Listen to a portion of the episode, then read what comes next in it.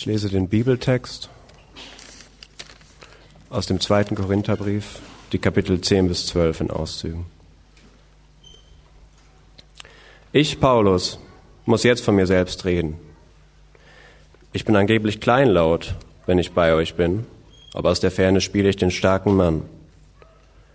Ich bitte euch bei der Güte und Freundlichkeit, die Christus uns erwiesen hat, zwingt mich nicht, meine Stärke zu zeigen, wenn ich komme. Ich habe keine Angst vor denen, die mir menschliche Schwäche vorwerfen. Ich wache so eifersüchtig über euch wie Gott selbst. Ihr seid für mich wie eine Tochter, die ich für einen Mann bestimmt und mit ihm verlobt habe, um sie ihm unberührt zuzuführen, nämlich Christus. Ich fürchte, dass eure Gedanken verwirrt werden und ihr Christus nicht mehr rein und ungeteilt liebt. Ihr lasst es euch gefallen, wenn jemand kommt und euch einen anderen Jesus verkündet als den, den ich euch gebracht habe. Und nehmt eine andere gute Nachricht an als die, die ihr von mir gehört habt. Ich bin überzeugt, dass ich euren Überaposteln in nichts nachstehe, auch wenn ich kein Meister im Reden bin so fehlt es mir doch nicht in Erkenntnis. Keiner soll mich für einen Narren halten. Tut ihr es aber doch, dann lasst mich auch wie einer reden, damit ich mich selbst ein wenig rühmen kann. Ich rede nun wie ein Verrückter. Womit andere prahlen, damit kann ich auch prahlen. Sie sind echte Hebräer, das bin ich auch. Sie sind Israeliten, das bin ich auch. Sie sind Nachkommen Abrahams, das bin ich auch. Sie dienen Christus. Ich rede im Wahnsinn. Ich diene ihm noch viel mehr. Ich habe härter für Christus gearbeitet. Ich bin öfter im Gefängnis gewesen, öfter geschlagen worden. Häufig war ich in Todesgefahr. Fünfmal habe ich von den Juden die 39 Schläge bekommen. Dreimal wurde ich von den Römern mit Stöcken geprügelt. Einmal wurde ich gesteinigt. Ich habe drei Schiffbrüche erlebt. Das eine Mal trieb ich eine Nacht und einen Tag auf dem Meer. Auf meinen Reisen haben mich Hochwasser und Räuber bedroht. Juden und Nichtjuden haben mir nachgestellt. Es gab Gefahren in Städten und in Einöden, Gefahren auf hoher See und Gefahren bei falschen Brüdern. Ich könnte noch vieles aufzählen, aber ich will nur noch eins nennen, die Sorge um alle Gemeinden, die mir täglich zu schaffen macht. Doch meiner selbst will ich mich nicht rühmen, nur meiner Schwachheit. Wenn ich wollte, könnte ich mich sehr wohl auch anderer Dinge rühmen, ohne mich deshalb zum Narren zu machen. Denn was ich sagen würde, wäre die Wahrheit. Trotzdem verzichte ich darauf, weil ich nicht möchte, dass mich jemand für mehr hält, als er an mir sieht oder von mir hört. Ich habe unbeschreibliche Dinge geschaut. Aber damit ich mir nichts darauf einbilde, hat Gott mir einen Stachel ins Fleisch gegeben. Ein Engel des Satans darf mich mit Fäusten schlagen, damit ich nicht überheblich werde. Dreimal habe ich zum Herrn gebetet, dass der Satansengel von mir ablässt.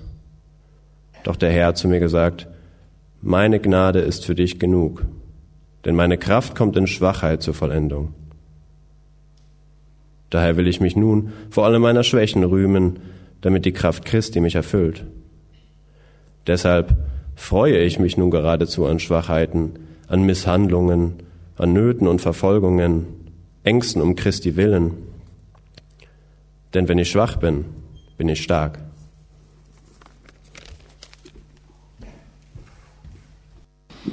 Guten Morgen. Ich spreche ein Gebet. Vater Mimmel, danke für den Morgen, danke, dass wir Zeit haben, über diesen interessanten Text nachzudenken und über die Paradoxe, die da drinnen stehen und die, ja, für mich spannenden Gedanken, die Paulus äußert. Und ich bitte dich darum, dass wir gemeinsam darauf einsteigen können und dass du uns gemeinsam etwas dazu sagst. Amen. Wir machen weiter mit unserer Serie über den Apostel Paulus und wir hatten gesagt, dass wir uns in der Serie vor allem mit der Persönlichkeit des Paulus beschäftigen. Wir suchen nach Aspekten in seinem Leben und in seinen Haltungen, die uns Vorbild sein können für unser Leben als Christ. Paulus hat dazu selbst eingeladen, Philippa 3 hat er gesagt, nehmt mich als Beispiel, nehmt mich als Vorbild und in dieser Serie nehmen wir ihn äh, bei dieser Einladung sozusagen beim Wort und suchen eben auch hier nach Aspekten in seiner Biografie, in seiner Haltung, die uns bis heute Vorbild, Inspiration, vielleicht auch manchmal Herausforderung sein können. Und bereits in der ersten Predigt zu der Serie hatte ich mal gesagt, dass wir dabei eine überraschende Unterstützung bekommen von ungewöhnlicher Seite, nämlich von einigen der bekanntesten und gefragtesten Philosophen unserer Zeit, von äh, Alain Badiou, von Slavoj Zizek und von Giorgio Agamben, die alle drei obwohl sie ähm, teilweise marxistische äh, Philosophen sind, Post Poststrukturalisten, Paulus wiederentdeckt haben in den letzten Jahren und extrem viel über ihn schreiben als Inspirationsquelle zur Antwort auf moderne Fragen, die sich in unserer Gesellschaft stellen. In einem Artikel in der Zeit wird das so beschrieben, die drei gewichtigen Philosophen, von denen hier die Rede ist, entdecken überraschenderweise im Apostel Paulus einen Verbündeten, überraschenderweise, weil Paulus ein Gegenmodell darstellt zu dem, was der heutige Zeitgeist von uns verlangt. Und jetzt wird's interessant. Er ist ein Glaubender und kein Skeptiker, ein engagierter Kämpfer und kein neutraler Beobachter. Gerade das macht ihn für Badiou, Agamben und Sisek interessant. Ein Glaubender und kein Skeptiker und ein engagierter Kämpfer und kein rein neutraler Beobachter. Und ich denke, diese Beschreibung haben wir eigentlich in den ersten drei, vier Predigten, wie viel waren es jetzt? Ich glaube drei, drei Predigten ähm, wirklich bestätigt gesehen. Er ist ein Glaubender, der sich auf was einlassen kann und auf was vertrauen kann.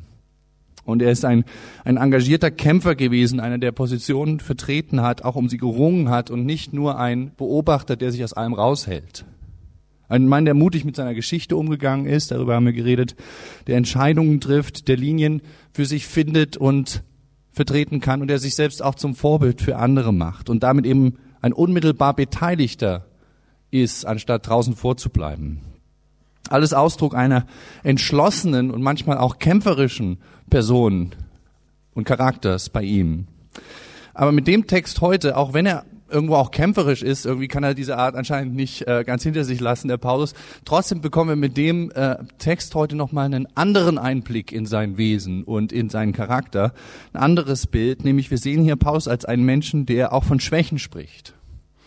Und der von seinen Schwächen nämlich sprechen kann und damit umgeht und ja, sie offenbaren kann. Wir kennen einen Paulus, der hier sehr kritisiert worden ist, auch belächelt worden ist wahrscheinlich von einer seiner eigenen Gemeinden, den Christen in Korinth und gerade im Licht dieser Angriffe mit seinen eigenen Schwächen umgehen muss, sich positionieren muss.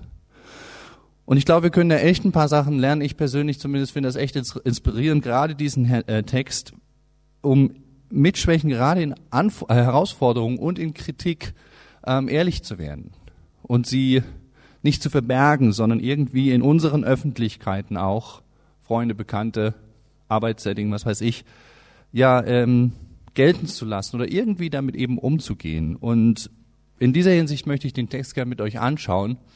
Und der erste Punkt ist mit, also unter der Unterschrift mit eigenen Schwächen umgehen. Und mein erster Punkt dazu ist Schwächen zugeben. Das Interessante hier im Text ist, dass Paulus gleich an mehreren Stellen eigene Schwächen eingesteht. Dinge, die ihm nicht leicht gefallen sind und wo er einfach Schwierigkeiten hatte.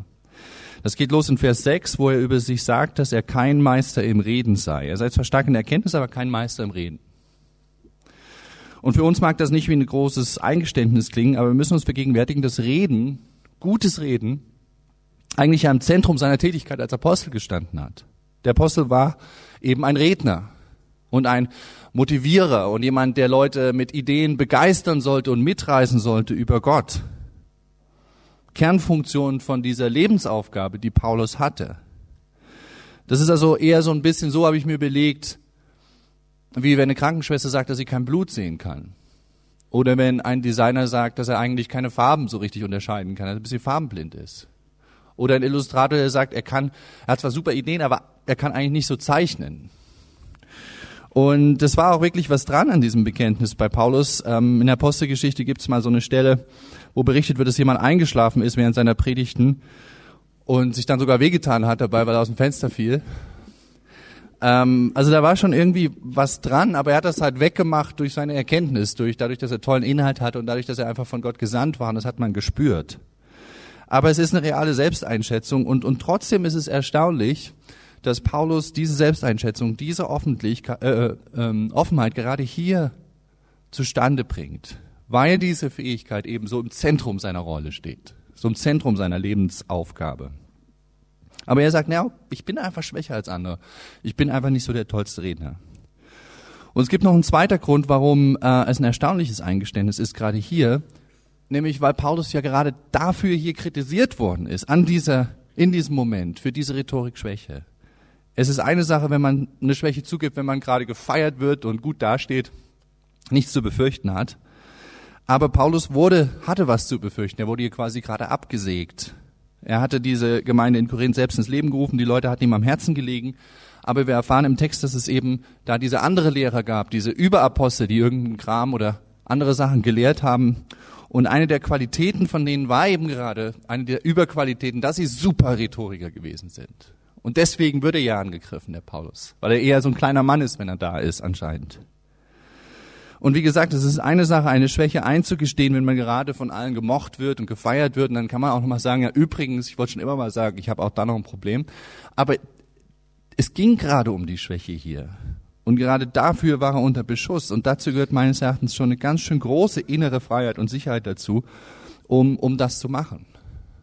Und ich habe mich gefragt, wie ist es eigentlich bei mir, wenn es bei mir um zentrale berufliche Schwächen geht? an denen mein berufliches Standing irgendwie auch ein bisschen hängt. Oder wenn ich mich zu einer Schwäche positionieren muss und über die ich gerade auch angegriffen werde. Ich glaube, mein Impuls ist auf jeden Fall eher dann zurückzuschieben und mich zu distanzieren und zu sagen, ey, warte mal ganz kurz und also auf das jeden, auf jeden Fall nicht in dem Moment dann zusätzlich auch noch Schwäche zu äh, generieren und einzugestehen durch mein eigenes, äh, durch mein eigenes Offenlegen. Aber das ist schon das, was wir hier sehen. Ja, stimmt. Ich bin kein Meister im reden. Ihr habt irgendwo auch recht mit eurer Kritik. Aber Paulus redet auch noch über eine zweite Schwäche hier und in gewisser Hinsicht über noch eine viel gravierende Schwäche, gravierendere Schwäche, nämlich in Vers 7 und 9. Er schreibt, damit ich mir nichts einbilde, hat Gott mir einen Stachel ins Fleisch gegeben. Ein Engel des Satans darf mich mit Fäusten schlagen, damit ich nicht überheblich werde. Dreimal habe ich zum Herrn gebetet, dass der Satansengel von mir ablässt, doch der Herr hat, mir zu, hat zu mir gesagt in Kurzform, nein. Und das ist noch ein tieferes Eingeständnis von Schwäche und Schwierigkeiten, denke ich, weil wir wissen zwar nicht genau, was Paulus mit dem Stachel im Fleisch gemeint hat. Generationen von Theologen haben sich darüber den Kopf zerbrochen. Aber eins ist klar, das Wort für Fleisch, was benutzt wird, bezeichnet den physischen Körper, ups, bezeichnet den physischen Körper, also bezeichnet das Fleisch, was ich anfassen kann, nicht irgendeine andere Kategorie. Darin ein Stachel, also er hatte irgendeine Krankheit gehabt oder irgendeine Kondition, irgendein, irgendwelche Schmerzen oder irgendeine Einschränkung physischer, körperlicher, krankheitlicher Natur, die er nicht abschütteln konnte. Und das alleine ist ja schon mal eine Schwäche, über die es nicht leicht ist zu reden. Es macht eben keinen Spaß darüber zu reden, dass man nicht so dynamisch und so fit ist wie die anderen, nicht mithalten kann, wenn es darum geht, lange aufzubleiben oder was auch immer das ist. Allein über sowas zu reden ist schon eine Herausforderung, würde ich sagen.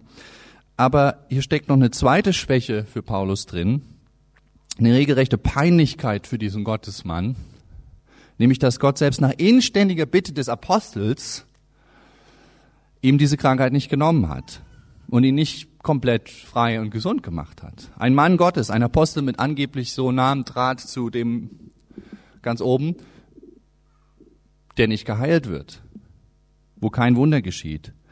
Und ich denke, jetzt können wir ahnen, ähm, dass das schon ein krasses Eingeständnis von Paulus gewesen sein muss, diese Offenbarung einer massiven körperlichen Schwächeerfahrung, der Apostel, der Motivator, der nicht gut reden kann und dann jetzt zusätzlich noch der Mann Gottes, der keine Heilung erfährt. Aber gerade darin, glaube ich, ist er eben das Vorbild, dass er diese Ehrlichkeit besitzt, diese innere Freiheit besitzt, diese Schwächen auszudrücken, auf den Punkt zu bringen, gerade in der Konfrontationssituation. Und ich finde das so inspirierend, weil ich aus meiner eigenen Erfahrung weiß, wie schlecht die Alternative dazu wäre. Oder das zumindest erahnen kann. Und vielleicht geht es euch ähnlich. Die Alternative dazu wäre ja, diese Dinge einfach für sich zu behalten. Schwächen zu verbergen, Schwächen niemals einzugestehen. Das beste Geheimnis ist Christian N. Irgendwo weggepackt, ganz hinten. Aber was passiert, wenn ich mein Leben lang Schwächen und Fehler verbergen muss? Ich glaube, dass es zum, auf die Dauer extrem anstrengend ist. Ein riesiger Energie- und Freudeverbraucher, ein beinahe, eine beinahe perfekte Fassade anhaltend zu halten, ist extrem anstrengend als erstes Mal. Okay, man kann das vielleicht für eine längere Zeit, aber es erfrisst Energie, wahrscheinlich auch Freude, immer so eine bestimmte Art vorzugeben, während man um die Realität weiß, die in andere Richtung geht. Aber noch mehr als das, ich glaube, beziehungsweise ich weiß auch von mir selbst, dass es hinter solchen Fassaden auch extrem einsam ist. Weil ich hinter der ähm, vorgetäuschten Problemlosigkeit eben dann mit meinen Fehlern und meinen Problemen alleine bleibe. Und gerade mit den Dingen alleine bleibe, für die ich eigentlich, für die ich eigentlich Hilfe bräuchte. Und schließlich, ich bin zwar kein Psychologe, aber ich vermute oder ich glaube, wenn ich auf Dauer Dinge als Top Secret erkläre, dass irgendwas schief wird mit mir, wenn ich mein ganzes Leben lang zu einer ganzen Seite von mir nicht wirklich stehen kann. Ich glaube nicht, dass sich das als besonders gesund für eine, eine Person, einen Menschen herausstellt, ständig unter diesem Druck zu sein, das unterm Teppich zu halten, sondern dass das dann eher noch komischere Blüten trägt. Eine Familie, die nach außen immer perfekt sein muss, immer Vorzeigefamilie sein muss, Genauso wie eine Person, die nach außen immer perfekt sein muss, immer Vorzeigeperson sein muss. Auf Dauer kreiert das, glaube ich, ganz komische Stilblüten und komisch, komische, ja, schimmelnde Reflexe, die dringend ans Licht geholt werden müssten, aber niemals werden. Und bei Paulus sehen wir eben dazu ein Gegenprogramm, nämlich einen Menschen, der ja mit seinen gravierenden Schwächen, die er zumindest hier nennt, ans Licht gekommen ist in Wahrhaftigkeit lebt, sie aussprechen und eingestehen kann. Erstaunlich eigentlich. Und ich für meinen Teil kann sagen, dass ich mich äh, persönlich in den letzten Monaten stärker mit dieser, gerade mit dieser Passage beschäftigt habe. Sie ist mir verschiedentlich begegnet und ich habe meine Auszeit, ich habe eine Auszeit gemacht vor zwei Monaten, ähm, gemerkt, dass ich zwar immer schon so eine große, gewisse Grundoffenheit habe eigentlich als Typ, ähm, dass es mir manchmal relativ leicht fällt, irgendeine Trivialität von mir zu erzählen, die so ein bisschen quirky und schief ist, dass mein Schreibtisch nicht ordentlich ist oder dass ich ein bisschen verpeilt bin oder sonst irgendwas. Aber ich habe so gemerkt, dass das oft auch eine Funktion ist, weil ich ja weiß, dass man so ein bisschen authentisch sein muss. Und es ist ja auch ganz sympathisch, wenn jemand mal so ein paar Schwächen durchblicken lässt und so. Und ich habe gemerkt, dass das äh, ja fast so eine Art Pseudoschwächen aufzählen manchmal ist und eigentlich ein Schutz davor ist, auch selbst mit Freunden und Bekannten nicht wirklich zu eigentlichen Schwächen vorzudringen. Denn es gibt da auch bei mir oder bei mir eine Reihe, natürlich eine Reihe von Schwächen, zu denen, also nicht natürlich, aber es gibt bei mir eine Reihe von Schwächen, zu denen würde ich sagen, dass ich ein gestörtes Verhältnis dazu habe, die ich für top secret erklärt habe und irgendwo wegpacke. Und viele davon werde ich auch niemals hier auf der Bühne äh, durchgehen, keine Sorge, ihr müsst euch nicht fremdschämen. Ähm, aber es gibt auch viele Schwächen, die ich noch nicht mal vor, vor Freunden offengelegt habe oder offenlegen würde. Die ich in gewisser Hinsicht sogar vor mir selbst verborgen halte. Die so ähm, unangenehm sind, dass ich sie selbst nicht in Worte fasse, mich nicht, also das auch selbst übersehe und gern übersehe. Und derweil rotten und schimmeln sie so vor sich hin, denke ich, und haben mir schon so manches Spiel verdorben, in Arbeit, in Beziehungen, in anderen Lebensbereichen. Und, und mir ist eigentlich deutlich geworden, ich möchte daran. Ich möchte da gerne weiterkommen. Ich möchte sozusagen hingehen zu meinen Schwächen und sie ans Licht holen, darüber reden können, sie ausdrücken können, um mit ihnen weiterzukommen. Selbst wenn ich in manchen Dingen vielleicht ganz schön blöd dastehen werde in dem Moment, wenn ich sie einem Freund sage. Oder selbst wenn sie mich zu einem Dreiviertel Pastor nur machen oder nicht zu einem so geistlichen Typen oder sonst irgendwas. Ich will ran. Ich will, weil ich denke, es lohnt sich da dran zu sein an den eigenen Schwächen, weil ich denke, es lohnt sich, um Veränderung damit erleben zu können. Und wie gesagt, ich denke, dafür ist Paulus ein Beispiel in dieser Passage, der so öffentlich war, dem so viel gelegen haben muss an einem klaren Standing und Ruf und trotzdem die Tür aufmachen kann für Kritik oder für Schwächen, die nun mal in ihm sind. Aber von hier aus kommen wir noch zum zweiten Punkt und da geht es einfach um die Frage, aber wie? Wie soll das gehen? Denn man könnte ja sagen, ist ja schön, dass Paulus das konnte, aber wie? Was können so Motivationen für uns sein, um auch aus unserem eigenen Geheimhaltungsprogramm rauszukommen? Und ich glaube, das Schöne ist, Paulus gibt dir uns hier so ein paar Schlüssel mit auf dem Weg, um unseren Tresor aufzuschließen. Vor uns selbst und auch gegenüber anderen Menschen um uns herum. Schlüssel, um Schwächen einzugestehen. Und ich glaube, der erste Schlüssel ist der Kampf gegen eine tief verwurzelte, zugrunde liegende Lüge. Und ich glaube, das ist die Lüge. Ein, ein wirklich, hier ist die Lüge, ein wirklich starker und guter und respektabler Mensch bist du nur getrennt von deinen Schwächen. Wirklich stark und bewundert und anerkannt bist du nur, wenn deine Schwächen und die dunklen Momente in deiner Lebensgeschichte weit, weit hier drüben sind, sozusagen, auf diesem Teil der Bühne, irgendwo ganz am Ende, ganz da drüben und du möglichst selbst als Person weit entfernt auf der anderen Seite der Bühne in dem Fall hier stehst, nicht in Verbindung damit und die Leute haben am besten gar keine Ahnung, dass du irgendwas zu tun haben könntest mit dem schwachen Teil, der da drüben steht. Dann bin ich ein starker Typ. Dann bin ich stark und respektabel und jemand. Ich glaube, das ist die Lüge. Aber Paulus gibt uns in dieser Passage einen ganz einfachen bestechend einfachen Gegenentwurf zu dieser Lüge, nämlich einfach der letzte Satz von diesem Text. Weil er sagte einfach, wenn ich schwach bin, bin ich stark. Wenn ich schwach bin, bin ich ein starker Typ oder ein respektabler Typ oder jemand, der anerkannt ist. Wenn ich schwach bin, bin ich wer. Wenn ich mit meinen Schwächen umgehen kann, wenn sie, gerade wenn sie Teil von mir geworden sind, ich sie als Teil meines Wesens eingestehe, Gerade der Mensch ist doch respektabel.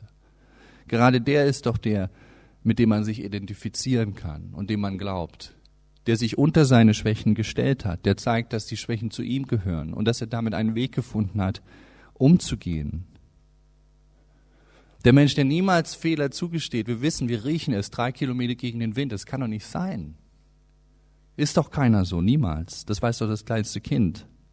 Deswegen gerade ein Mensch und auch gerade ein Mann, denke ich, der Schwächen als Teil seines Wesens eingesteht und nicht nur Trivialitäten, die er mal eben so als Schutzpanzer, als Ablenkleuchtkugeln wegfeuert, sondern der einfach wirklich Schwächen eingestehen kann. Gerade der ist doch ein respektabler Mann und ein respektabler, respektierbarer Mensch. Wenn ich schwach bin, bin ich stark. Wenn ich schwach bin, bin ich jemand, so ein simpler und kraftvoller Gegenentwurf des Apostels. Wenn ich schwach bin, bin ich stark. Diese Lüge des Separierens der Schwächen überwinden, das ist der erste Schlüssel. Der zweite Schlüssel ist, glaube ich, ähm, um Gnade zu wissen. Ja, wenn du dir Sorgen machen musst, dass am Ende eines Eingestehens vor allem Spott und Urteile auf dich warten, dann wirst du natürlich niemals ehrlich werden. Du natürlich deine Schwächen verstecken. Wer würde das nicht anders machen? Das ist der reine Selbstschutz. Ja, wenn du auch nur den Verdacht haben musst, dass ein eingestandener Fehler vor allen Dingen in Isolation führt, wer wird seine Fehler eingestehen? Aber was wäre, wenn du wissen könntest, dass am Ende Gnade und Verständnis steht?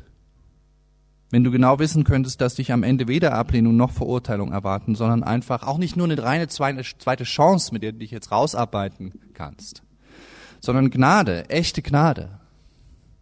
Und das ist der Punkt, den Jesus mit dieser ganz bekannten Geschichte, die vielen von euch sicherlich im Ohr ist, mit dieser ganz bekannten Geschichte ja über den verlorenen Sohn gemacht hat, den jüngeren verlorenen Sohn in Lukas 15. Dieser Sohn war ja ausgebrochen und war ja all seinen Schwächen erlegen, hatte andere enttäuscht und sich dabei verloren und alles verloren, was ihm wichtig war. Aber dann kehrt er ja zu seiner Familie zurück, weil er doch eine Ahnung irgendwo von der Güte seines Vaters hatte. Und in dem Moment merkt man, ah, es geht um die Güte des himmlischen Vaters. Und mit dieser Idee oder Erinnerung an, an die Güte des Vaters hat der jüngere Sohn ja diese Idee, wie es zurückgehen könnte. Nämlich, ich werde dem Vater ein Angebot machen, dass ich mich wieder reinarbeite dass ich meine Schwächen ausmerze für ihn sozusagen durch meine Arbeitsleistung. Und er lernt das auswendig und sagt sich das dann auch in der Geschichte auf, so wie Jesus erzählt, ich will zu meinem Vater gehen und ihm sagen, Vater, ich bin nicht mehr wert, dass ich dein Sohn heiße, aber mach mich zu einem deiner Angestellten, zu einem deiner Tagelöhner. Und für uns klingt das bis dahin so ganz fair eigentlich. Ja? Er hat sich realistisch eingestellt, er hat sich selbst das Urteil gesprochen, super, muss es keiner mehr machen. Und er hat einen Plan, um die Sache irgendwie auszumerzen. Super eigentlich. Aber Jesus macht dann einen wichtigen Punkt, indem er die Geschichte etwas anders weitererzählt, nämlich als der Sohn dann zum Vater zurückkehrt und nach Hause ankommt, kommt er gar nicht dazu, den Plan vorzutragen. Warum? Weil der Vater ihn mitten in dem Plan unterbricht und ihn einfach so umarmt. Und ihn einfach so umarmt. Der Vater gibt ihm gar keine Chance, sich reinzuarbeiten. Das wäre so unsere Narration. Das wäre so unsere Idee. Okay, ich gebe eine Schwäche zu, aber dann habe ich auch gleich einen Plan und ein Maßnahmenset, wie ich mich dann ähm, rausarbeite aus der, aus der Grube. Aber, aber das, was, was Jesus über den himmlischen Vater sagt, ist eben nein, mitten in dem Plan unterbricht der Vater ihn und sagt, nein, du bist mein Sohn. Du bist kein Tagelöhner, du bist einfach mein Sohn. Und ich nehme dich an, zu meinen Kosten, wegen meiner Liebe und aufgrund meiner Mühen für dich. Gib ihm den, den Gewand, gib ihm den Ring und du bist wieder dabei. Das ist Gnade. Ja, ein himmlischer Vater, der mit seiner Annahme und seinem Wohlwollen nicht wartet, bis du deine Schwächen dann mal ausgebügelt hast und doch noch zum perfekten Menschen geworden bist, sondern der dich annimmt bevor, lange bevor und auch ohne, dass dieses Selbstverbesserungsprojekt bis zum Ende gekommen ist, sondern einfach, weil du zu ihm kommst und ihm vertraust. Paulus schreibt hier in Vers 9, dass er sich das zu eigen gemacht hat, dass Gottes Gnade für ihn genügt. Ganz unten im Text Vers 9, dass Gnade ausreicht für ihn, wenn er sich wegen seiner Schwächen Sorgen macht. Einfach zu wissen, es gibt Gnade für mich, für dich. Nach Offenheit wartet nicht das Urteil, nicht Gelächter, sondern es gibt Gnade für dich. Und diese Zusage, dieses Wort von Jesus selbst, was Paulus bekommen hat und hier aufschreibt, es gibt Gnade für dich und sie ist genug. Diese Gewissheit hat offensichtlich dazu geführt, dass er dann jetzt hier sogar als Apostel über diese Dinge reden kann. Aber ich glaube, es geht nicht nur um, um Gottes Gnade für uns, sondern es, es geht auch um die Gnade, die du selbst mit dir haben musst. Ich denke, unser größtes Problem und ist dabei wahrscheinlich auch oft, dass wir selbst keine richtige Gnade mit uns haben, mit unseren Schwächen. Wir wissen von Gottes Gnade theoretischerweise mh, mm, am Sonntag im Gottesdienst, aber ich glaube, viele von uns, mich manchmal eingeschlossen, wir haben eigentlich kaum Gnade mit uns selbst. Ja, wir hatten uns unsere Ziele gesetzt und Dinge doch eigentlich festgenommen, um endlich mal über diese Lücke und diese Schwäche hinwegzukommen. Deadlines gesetzt, Methoden probiert, noch einen Berater gesehen, und trotzdem finden wir uns im Netz unserer alten Reflexe und Probleme wieder. Zum dritten Mal, zum fünften Mal, es wird ein Lebensthema.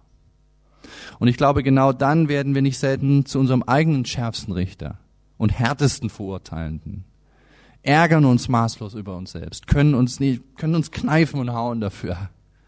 Und werden nicht selten noch härter und noch unbarmherziger gegen uns selbst, setzen uns noch engere Grenzen und noch härtere Maßgaben. Und auch da gilt, lass dir an deiner Gnade, äh, lass dir an seiner Gnade genügen. Christian, lass dir mal an seiner Gnade genügen. Oder du, lass dir mal an seiner Gnade genügen. Weil sonst kommst du in das Gefängnis deiner eigenen Urteile hinein, wirst völlig unflexibel. Das Ding wird zu einem Riesenthema und zu einer self-fulfilling prophecy, aus der du nicht mehr aussteigen kannst. Wir wollen sofort in unsere Verbesserungsaktionismen hinein. Aber Jesus sagt, warte mal, lass, lass dir mal an meiner Gnade genießen, lass dich erst mal umarmen, lass dich mal unterbrechen von mir in deinem hektischen Aktionismus und spüre, dass die Gnade erst mal genug ist für dich. Christus lädt uns gerne zur Veränderung ein, aber er verurteilt uns nie. Er lädt uns gerne zur Veränderung ein, aber er verurteilt uns nie und deswegen musst du auch dich selbst nicht verurteilen für das, was nicht gut läuft. Genau diesen Satz hat mir ein schlauer Mann gesagt, als ich ihm mit viel Ungeduld und Ärger und Frust von eigenen Schwächen erzählt habe. Und ich hätte nie gedacht, dass er mir jetzt mit der Gnade kommen muss. Aber er hat das gesagt und es hat genau getroffen mir. Also Christus lädt dich gerne in Veränderung ein, aber er verurteilt dich nicht. Und deswegen musst du dich auch nicht selber verurteilen. Christus hat sich für dich unter das Urteil, unter den Schuldspruch gestellt, auch unter den Schuldspruch, den du über dich loswerden willst. Er hat sich unter das Urteil und den Schuldspruch gestellt, der für die ganze Menschheit gilt und deswegen auch für den, der für dich gilt, damit du nicht mehr selbst dich verfluchen musst sozusagen. Und du bist frei von der Angst, am Ende blöde dazustellen, denn seine Gnade ist genug für dich. Und wenn du das neu hörst und verstehst, dann kann da eine Freiheit wachsen, glaube ich, eine Furchtlosigkeit und Unabhängigkeit von dem, was nach dem Bekenntnis und dem Ehrlichwerden werden kommen könnte, so dass du ehrlich werden kannst, weil du weißt, ja, es gibt Gnade. Selbst was dann, selbst wenn die Moment, wenn der Moment etwas peinlich wird, selbst wenn er schwierig wird, es gibt Gnade genug und sie gilt mir von Gott her. Und deswegen kann ich sie auch gegen mich selber, gegen mich selber üben. Der dritte Schlüssel, um aufzumachen, ist dann noch, glaube ich, Gottes Kraft. Das Überwinden der Lüge der Separation von meinen Schwächen. Dann das Vertrauen auf seine Gnade und auch Gottes Kraft. Und ich denke, es ist wichtig zu wissen, dass, dass dieser Umgang mit Schwächen, über den wir hier sprechen, den wir bei Paulus sehen, keine Schwächlichkeit ist, keine Weichheit ist, keine Beliebigkeit. Die Botschaft, die hier rüberkommt, ist, selbst in den schwächsten Momenten, selbst in der Offenbarung größter Leerstellen, ist man nicht schwach, bist du nicht schwach. Warum? Weil es gerade in deiner Schwäche Gottes Stärke gibt. Gottes Fähigkeiten, Gottes Macht und Fähigkeiten, die durch dich wirken und die zu deinen eigenen werden. Ja, er ist der Ursprung aller Welten und Dinge.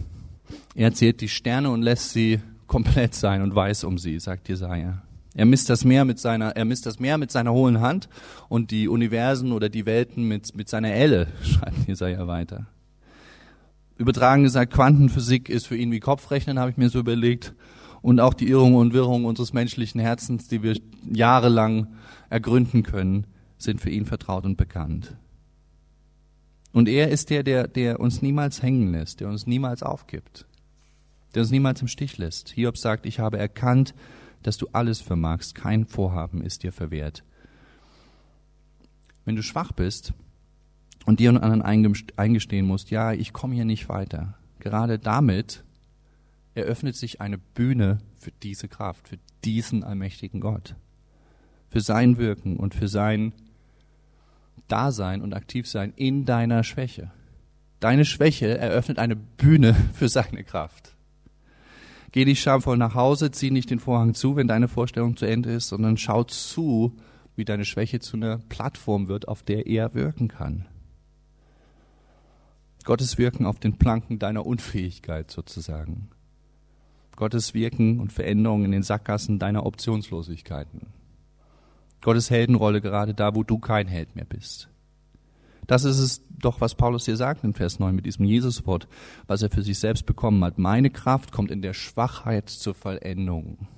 Das heißt nicht, dass man unbedingt schwach sein muss, um Gott spüren zu können. Gott ist auch stark für uns in Momenten, wo wo es uns gut geht, wo wir super drauf sind. Ja, aber er schreibt hier, dass sie zur Vollendung kommt, dass sie besonders klar ist, dass sie besonders sichtbar und greifbar wird in unseren schwachen Momenten, dass unsere schwachen Momente eine Bühne sind, auf der wir sein Wirken besonders gut beobachten können. Und deswegen, Schwachheiten auszusprechen und zu bekennen, ist keine Schwächlichkeit, sondern ist der Anfang übermenschlicher Kraft, nämlich göttlicher Kraft in dir und durch dein Leben. Und natürlich, das erfordert Glauben auf unserer Seite. Ja, also wenn es euch so geht wie mir, wenn ich dann eben schwach bin oder merke, ich habe da echt ein Problem, ich komme nicht weiter, dann will ich aufgeben auch manchmal oder will ich mich ärgern über mich selbst. Und die Herausforderung ist dann zu glauben, dass das der Startpunkt sein kann für Gottes Wirken. Und dann einen Moment zu warten und sich eben in die Zuschauerreihe zu setzen und noch 15 Minuten zu warten hier, bis dann das Programm beginnt. Manchmal nervt einen das doch, wenn man hier morgens reinkommt und ist schon früher und muss so ewig warten, dass der Gottesdienst losgeht. So ist es auch manchmal mit Gott. Man muss manchmal warten, bis es losgeht. Aber die Herausforderung ist zu vertrauen, dass er wirken wird und dass er deine Schwachheit zu einer Bühne für sein Wirken macht. Und die Einladung ist, das zu vertrauen. Paulus hat es erfahren. Und auch darin kann er uns ein Vorbild sein. Also, gesteh deine Schwächen ein und diese drei Schlüssel, ja, die Lüge überwinden, dass ein respektabler Mann du vor allen Dingen bist, oder Mensch, du vor allen Dingen bist getrennt von deiner Schwäche. Dann diese Einladung auf seine Gnade zu vertrauen. Gnade ist genug für dich und sie ist da. Und seine Stärke, die da ist, gerade wenn du schwach bist. Und ich möchte noch abschließen mit einem ganz praktischen letzten Punkt. Es klingt alles ganz gut, aber man kann sich das ja auch nicht immer durchexerzieren, dann wenn es wirklich in der Praxis drauf ankommt, also was ist noch so ein ganz praktischer Hinweis vielleicht? Ich glaube, es gibt einen hier in dem Text, nämlich in Vers 9, wo Paulus sagt, ich rühme mich meiner Schwachheit. Und ich muss ehrlich sagen, dass, dass das für mich oft gar keinen Sinn gemacht hat, dieser Satz. Ich rühme mich meiner Schwachheit. Das hat für mich immer so ein bisschen wie eine oberfromme, aber eigentlich sinnlose Übertreibung geklungen. Ich rühme mich meiner Schwachheit. bis ähm, mein Seelsorger in der Auszeit mich darauf angesprochen hat, weil er im Gespräch mit mir gesehen hat, wie sehr ich von meinen eigenen Schwächen auf weglaufe und mich verstecke davor und sie nicht auf den Punkt bringen kann, selbst für mich. Ich glaube, für einen Mensch, der lange Zeit nicht wirklich aufgemacht hat, und ich glaube, Paulus war auch so ein Mensch, weil er kommt aus einer Tradition, wo er immer auch den Starken spielen musste. Ich glaube, für einen Mensch, der lange Zeit nicht wirklich aufgemacht hat, für einen Mensch, der keine Übung darin hat, wirklich auch mal Schwächen und Ängsten über die Lippen zu bringen, ist das das Rezept. Ja, mich zu rühmen auf einmal sogar meiner Schwächen. Um irgendwie zu einer Mitteloffenheit zu finden, hilft es dann, mal ein bisschen zu übertreiben, ein bisschen zu schwärmen, ein bisschen zu prahlen über die eigenen Schwächen und Schwierigkeiten. Ruhig das mal ein bisschen mit sich herumzutragen, als sei das das tollste Zeug, was man sich gerade hier irgendwie doch vorstellen könnte. Ja, wie so ein schillerndes Jackett, was man sich anzieht. Und am Anfang ist es ein bisschen komisch, aber dann, ja, hey, guck mal hier, mein neues Jackett, ist das nicht cool? Also dieses sich rühmen der eigenen Schwächen. Für Leute, die, die lange nicht über ihren eigenen Schatten sprechen konnten, ist das, glaube ich, eine ganz praktische Anweisung oder eine ganz praktische Idee. Fang mal an, ein bisschen zu schwärmen, dich ein bisschen zu rühmen über das, was dir schwerfällt. Zuzugeben, dass du Probleme hast hier oder da. Und ich habe gemerkt eigentlich für mich persönlich, dass das gut funktioniert in den letzten Wochen. Ja, seitdem ich wieder da bin, habe ich fast allen Leuten erstmal erzählt, dass ich regelmäßig bei einem Seelsorger war, bei einem christlichen Therapeuten in meiner Auszeit äh, und dass ich den auch jetzt noch sehe. Ja, vielen Freunden, manchen Bekannten, meinen Eltern etc. Hey, weißt du schon das Neueste? Super cool. Ich habe jetzt hier so einen Therapeuten gesehen. und er hat mir geholfen mit meinem Job und mit Beziehungsfähigkeit und all solchen total persönlichen Themen. Ähm, und, und manche denken vielleicht, na, naja, und das ist ja, heute geht ja jeder sozusagen zum Therapeuten. Aber der Pastor, der zum Therapeuten geht, das hat sich für mich persönlich schon irgendwie ein bisschen komisch angefühlt, muss ich sagen.